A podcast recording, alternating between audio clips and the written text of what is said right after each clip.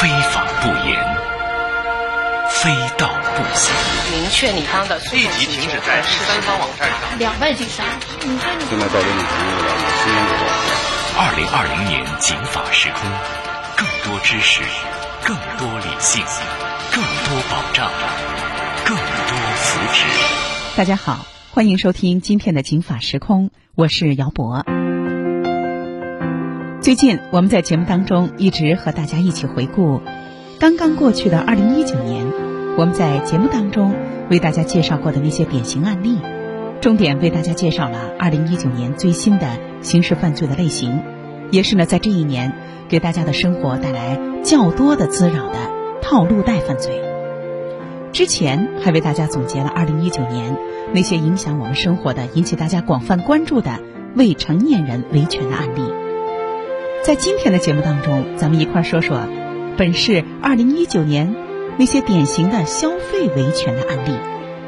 消费是人的基本的需求，也是社会生产的目的，当然也是咱们对美好生活需要的一个直接体现。去年本市的消费的形势不错呀。北京市商务局副局长在十二月的时候表示，二零一九年的一月到十一月底。北京市实现总消费两万五千零九十二亿多，这个水平同比增长了百分之七点八。而在今年二零二零年，北京市还要下大力气推动落实消费的促进工作，要想方设法的激发大家的消费升级，不仅存量升级，还要以旧换新，让大家的消费不断的在技术进步、政策利好的情况下上升档次、上升品类。提升消费的体验和感受。那今天咱们一一来说一说，二零一九年那些呢典型的一些消费的维权纠纷，因为有了这些纠纷，解决了可能存在的一些问题，也为我们未来在消费的过程当中更好的体验铺平道路，减少了纠纷。今天咱们说说二零一九年本市的那些典型的消费维权纠纷的案例。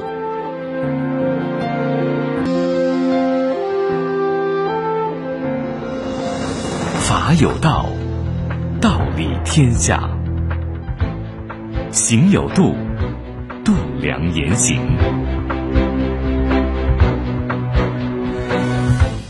警法时空，听众朋友好，我是姚博，欢迎每天中午十二点三十，就在北京交通广播。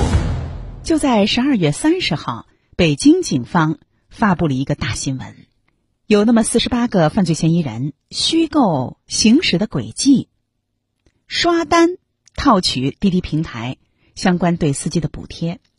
这四十八个人在二零一九年的倒数第二天被警方刑事拘留。他们是刷单，这个刷单呢，主要是为了制造假工作量。被害的呢是滴滴平台，但实际上。在没有那么严重的消费领域，也同样有刷单。当然，这个刷单呢，不是套取平台的什么样的福利和补贴，而是呢干扰和影响消费者的判断。去年四月，一封违法案件的举报信移送到了北京市丰台区市场监管局。咱们一块儿来听中国消费者权益保护法学研究会副秘书长陈银江。对这个案件的回忆，丰台区的市场监管局呢，就接到了一个违法案件线索的一个转移函。当时这个违法线索的转移函呢，是江苏省南京市宣武区市场监管局给我们这个北京市丰台区这个监管局发过来的。然后随着这个监管函里面发过来的呢，还有二十多张这种举报单，然后它的举报内容呢，都是反映了一个互联网企业接了二十个单以后。都没有发货。丰台区的这个市场监管部门呢，一看，接到了同样的二十个投诉，都是收钱了不发货，那可能这里面就存在一些猫腻。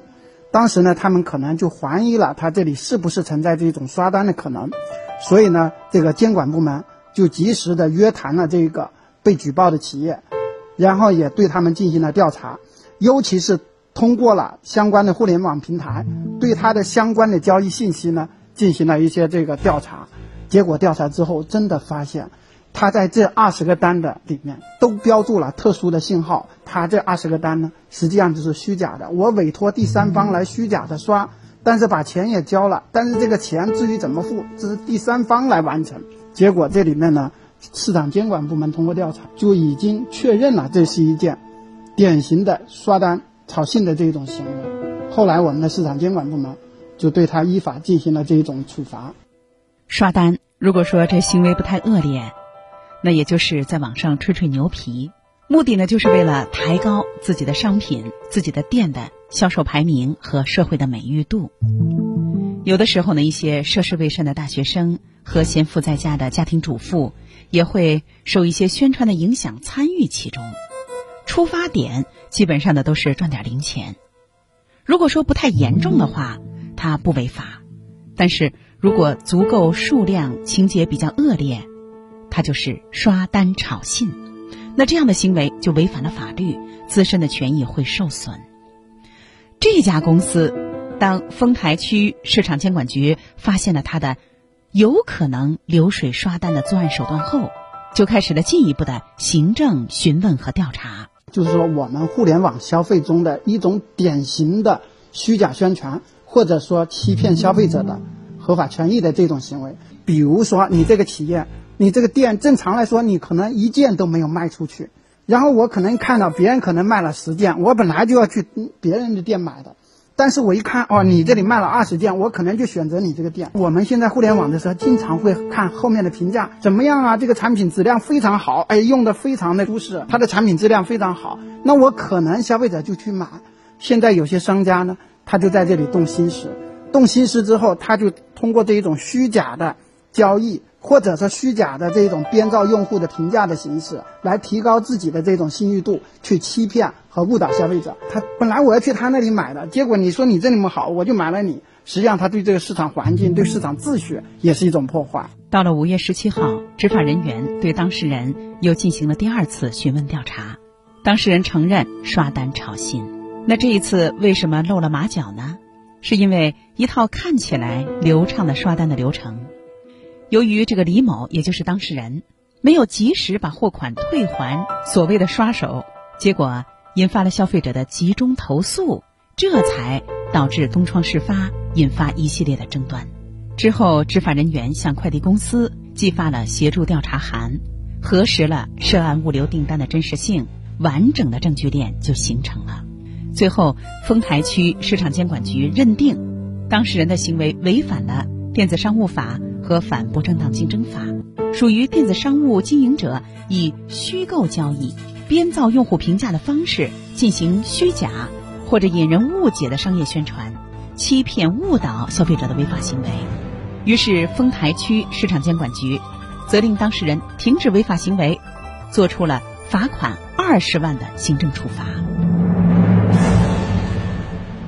互联网也是法网，人心也是法器。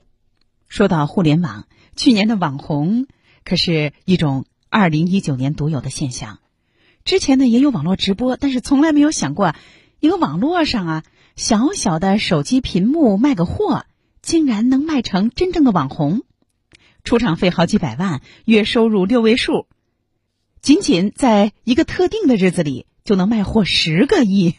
这市场感召力也是特别大。接下来要说的这个典型的消费者维权纠纷，就是消费者和网红主播之间的。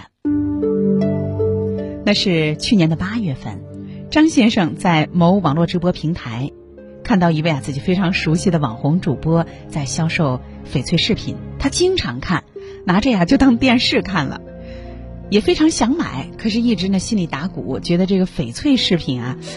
你别说隔着这个手机屏幕买，你就是拿在手上看，你都不一定啊能看得懂、看得出来。于是呢，在主播反复的这种直播的他的观看的过程当中，他就逐渐呢对主播呢产生了信任。这主播呢也自称销售的商品都是保真啊，而且呢价优质高。于是张先生就和这位主播这在平台上就聊了几句，聊着聊着呢，主播就告诉他说啊。咱们私下沟通啊，我还能够给你更好的优惠，咱别在平台上说这些。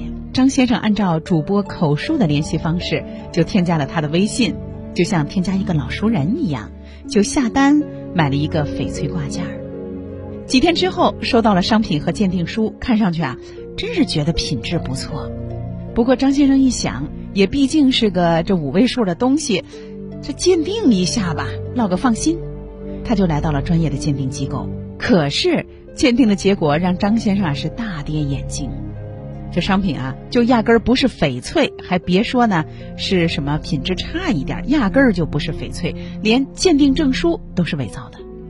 于是呢，张先生这就通过微信赶紧找这网红啊，可是找不着了，被人家拉黑了。他又赶紧跟他认识这位网红的那个地儿，就那个平台取得联系。客服说，我们只提供平台，网红的。销售行为，特别是私下跟您微信上的销售行为，那跟我没关系。那您是怎么样看待这个案件呢？您觉得平台有没有责任呢？咱们还是来听陈银江的分析。我们以前的社交 QQ 里面也有一些人在带货，发生到微信的时候，就明显的微商。那一波微商里面产生了很多一系列的私下交易的问题。这两年过去了，好像微商已经慢慢少了。但是现在网红红了，又带动了一波这种网红带货的这种行为。首先，它是一个社交平台，那么网红的直播，它在这里面是带有一种娱乐性的宣传或者是推广，它来吸引一些粉丝的注意，确实是占有了大量的这种粉丝和流量。那么有些商家呢，就通过它来跟我宣传。那么他这种宣传的时候，现在我们的网红或者说我们的网直播。他有很多的时候，他没有意识到，他实际上是一种广告行为，他实际上就在销售一种产品。但是他的现在这种经营的责任，他不是一种传统的经营主体，他的经营意识和他的售后服务各方面都是没有在我们现行的监管之下的，往往会利用他自身的一些粉丝。或者说利用这种粉丝对他的信任去销售一些假冒伪劣的这种商品，还有一个更主要的就是说，它是社交平台的属性，它容易到私下去交易。是，一旦离开了这个平台，私下的交易的时候，你有可能他把这个拉黑，你可能就是一个微信号，要失去联系之后，你都不知道谁卖给你的。其实网红他在这里面推荐这种产品的时候，有可能是这个网红自己卖的，但是很多的时候是背后的商家在卖的。但这个商家可能就是一个个人，也可能是一个小企业，甚至是一个假冒的一个小窝点，你都不知道。我们正常的这一种实体店，你是要有经营许可证，你是有场地，有很多的这种限制的。包括我们现在互联网上的商家，你也是应该有经营主体，你要登记要注册的。但是这个网红这种社交平台的。你可能都不知道，更主要的，你出了问题之后，你找这个销售的主体，你都找不到，所以这个会存在维权呢，包括售后没有保证了一系列的问题。即使你要买了，觉得不贵，我就喜欢，我就认了，那你要买，我觉得保留相关的这一种，比如说沟通啊、交流啊这种他宣传的这种视频呢，你要保存一些证据，然后以便维权。那这个案件我们看，那这位张先生吃哑巴亏呀。不过呢，微信啊，毕竟呢也是一个取证的手段。之后呢，这张先生也就只能和平台协商。如果平台呢不介入、不参与，他也没办法，因为啊，他这确实属于私人交易。所以大家千万不要因为网红的这种花式推销，跟人家私下交易，这就脱离了平台，不再是啊平台上的消费者了，而成了私人之间的交易者。现在呢，张先生也只能是因为和平台协商不成，到法院起诉了。如果还联系不上卖家，那就只能到公安机关去报案了。所以您看，网上直播的这种花式推销可以看，私下交易啊，您别去。说到二零一九，老年人中招的是保健品促销，中青年中招引发财产损失的是 P to P 套路贷。咱们接着说，八十二岁的老人田女士在物美购物出来，被一个姑娘拦住了。姑娘向田老太太推销一款名为“牛初乳粉”的保健食品。老太太说：“不了，不买了。”姑娘就说：“哎，今天有促销啊，平时也得买，今儿也可以买，今儿买福利不少呢。这牛初乳粉啊。”吃了之后强身健体、降血压、改善睡眠、治疗头晕，年龄大的人吃那才有用呢。田阿姨啊，对健康、对保健平时也比较热衷，对养生呢也有一定的需求。再加上啊，姑娘的这种诱导，这阿姨啊就买了，买了多少？阿姨啊买了五箱牛初乳粉，还得到了三箱赠品，花了多少钱呢？三万九千八。回家之后，这阿姨啊，这慢慢的就情绪和头脑这就冷静下来，平复下来了。和老伴儿啊，这又端详这所谓的灵丹妙药，吃了点儿，心里失去了信任，也就没觉得有什么好的感受。于是呢，他就想退货。他觉得呀，自己这保健品的当看来是上了。可是这姑娘怎么都不给退，说您这是吃的东西，你怎么能说退就退呢？你退给我，我卖给谁呀？于是田阿姨就把这个事儿诉到了通州区消费者协会。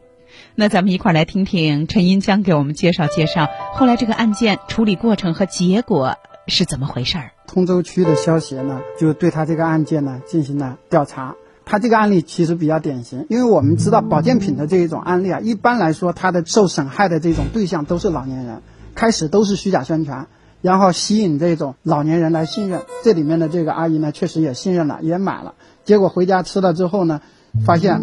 感觉不对劲，确实也没有原来说的那种功效，所以呢，他带着相关的这种凭证到消协来投诉。那么消协呢，调查之后也确认了基本的事实。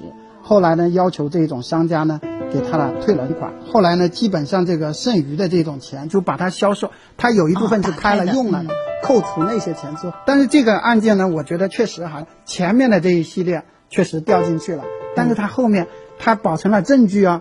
他然后遇到问题了，找商家，商家不解决的时候，我向消协投诉，向市场监管部门投诉，依法来维护我们自己的合法权益。通常来来说，这种保健品的案例，它基本上是一个固定的套路。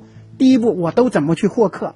这种获客呢，它一般有几种途径，比如说我吸引你去免费的旅游啊，我跟你你来这我领一点鸡蛋呐，或者说我们搞一个义诊呐，或者说我们这里搞一个什么讲座呀。基本上都是把你这种潜在的需求的人请到这里来，我获取你一些知识。第二步呢，我基本上是要对你来宣传我这种，我要通过所谓的专家，或者说特别那一种很惨呐的案例，但是呢，最后又获得了非常成功的效果。第二步总的来说，它是要夸张，它要虚假的，它是要宣传它的效果。等你这些东西前面具备的时候，第三步就是推销。那这个推销的时候，而且不仅仅是推销，你看我又这么好的功效。第三步的时候，我还要告诉你，给你极大的优惠，让你又觉得哎呀，确实很舒服。一般来说都是这几种套路。是。保健品不是药品。二零二零年的一月一号，我们国家呢就出了一个新的部门规章，那也是法律啊，就明确规定，保健品的生产厂家在显著位置。字体大小占多少面积都有明确规定，要写上保健品不是药品，不能替代药品。我觉得这样上一种宣传，这样上一种法律规定，那对消费者就是一种非常好的引导，甚至是劝诫。所以这样的法律法规好啊，特别是对老年消费者。法有道，道理天下，行有度。度量言行，警法时空。听众朋友好，我是姚博，欢迎每天中午十二点三十，就在北京交通广播。二零一九年，我们在节目当中为大家介绍过海淀区人民法院的法官江南给我们介绍的一系列的保健品怎么就诈骗到了大爷大妈钱的案例。其中有一个特别典型，这种典型案例不是说啊他骗的人多，他骗的钱多，更重要的是啊他的这个手段穷极了所有的这个能骗的伎俩，特别有教育意义。在海淀区居住生活的吴阿姨，今年七十三岁了，退休前是一名工程师。这一天啊在家里坐着没出门，这就收到了他订阅的老年文摘，这是他专门订的。于是，阿姨的遭遇开始了。那咱们还是来听这个案件的主审法官，海淀法院刑事审判庭的法官江南给我们回忆这个案子。老年文摘打开，发现里面有一页传单夹在里，这个传单里面写的是什么呢？军转民高科技产品推介会，上面呢主要就是空气净化器啊、破壁机啊，还有老年近视眼镜、磁疗仪这些东西。阿姨就打了个电话过去了。过去的人说：“哎呦，您赶紧，我们这儿正召开讲座呢，必须是啊六十五岁以上的老年人，而且身份我们也有特殊的要求，得有知识有文化，这样咱们才好沟通啊。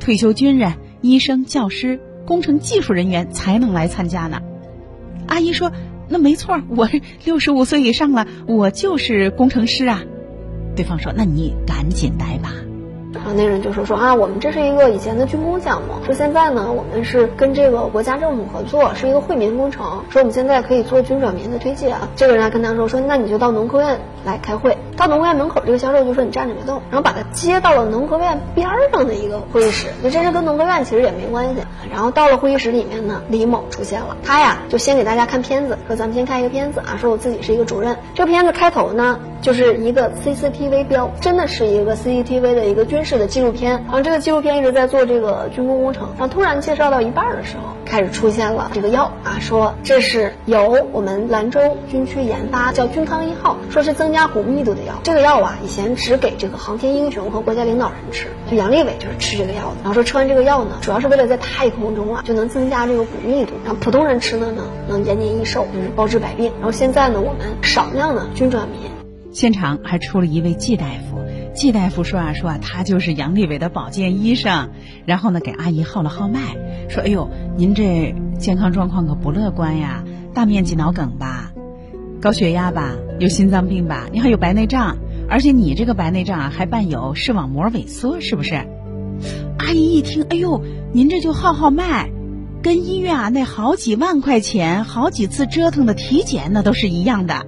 他特别信任这个季大夫，于是就买了五万一千六百块钱的保健品“君康一号”，这就拎回了家。爱人回来之后呢，他就说说我买了这个药，就这个他老伴儿还是比较机警的，就拿回来看说你这个是保健品啊，你写的保健食品是健字号的呀。他们法律素养非常高，没有做任何事情，直接第一时间报警，报警之后才沟通的，就说你这个是骗局。然后那边呢，这个李某啊，马上就慌了，第二天就来了，就说我这个钱可以全退给你，但是这个我们要感谢这个被害人。这个被害人真的个人素质和法律素养都非常高，说我不要你这个钱，我现在就是要求公安机关处理你。之后，公安机关接警后迅速出警，控制了现场，抓获了犯罪嫌疑人。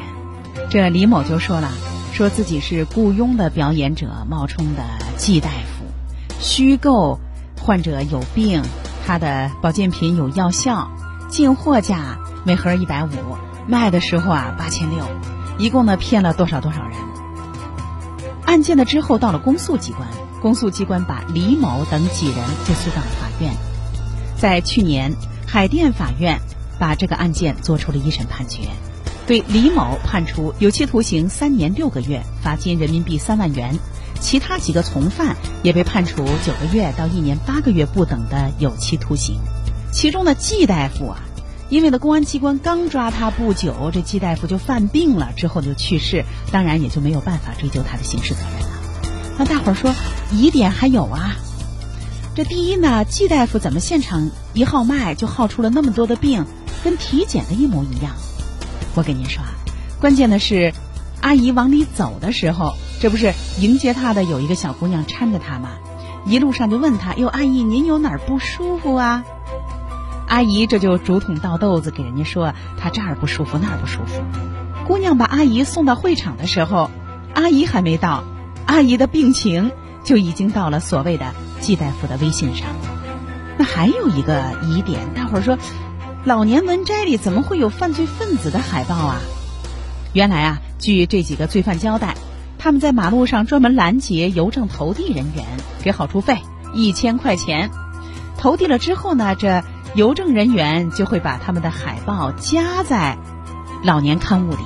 据了解，仅仅去年海淀区人民法院就审理保健品诈骗案最大规模的一个案子，被害人八十二个人，年龄都是九十五岁以上，八十岁以上的老人呢也占一半。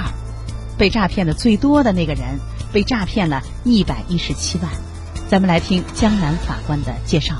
最终很多被害人就没有报警。很多人就是我们在这儿也是想跟这个朋友们说一下，因为可能咱们的这个听众的这个年龄层不太可能说我自己真的去买药，但是你会遇到你的家属呢去买药。那很多人会觉得说，第一这是一个民事纠纷，第二呢就是说这个钱我要回来，或者我要回来一部分，我或者说我就不想让老年人心里难受，说这个事情就这么样了。但事实上呢，这本身就是第一这种事情就是诈骗。如果说这你是一个保健品，他说这个东西能包治百病，或者说能治病，这就是诈。这个到公安机关就是可以去立案进行刑事诉讼。就这是一个在诈骗里面都算一个技术活的这样一个骗局。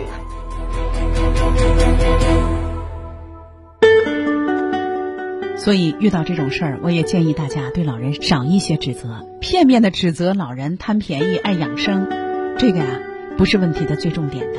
最重点的是这些骗子的手段太恶劣。因为呢，老人的想法是善良的，就是花个钱买个健康嘛。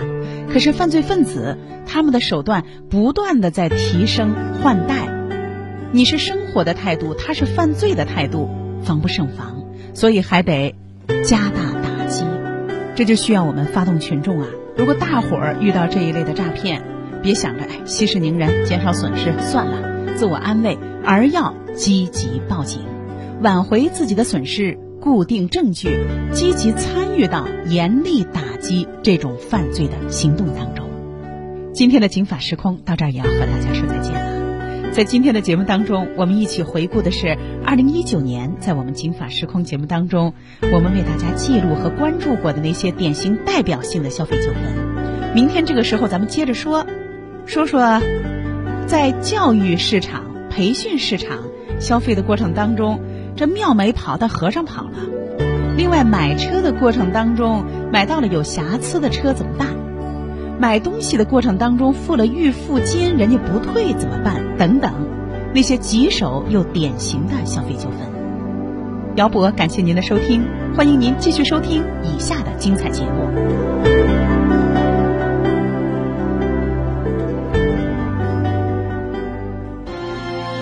法律博大精深，却也鸡毛蒜皮，看似白纸黑字，实则如影随形。到底是什么意思？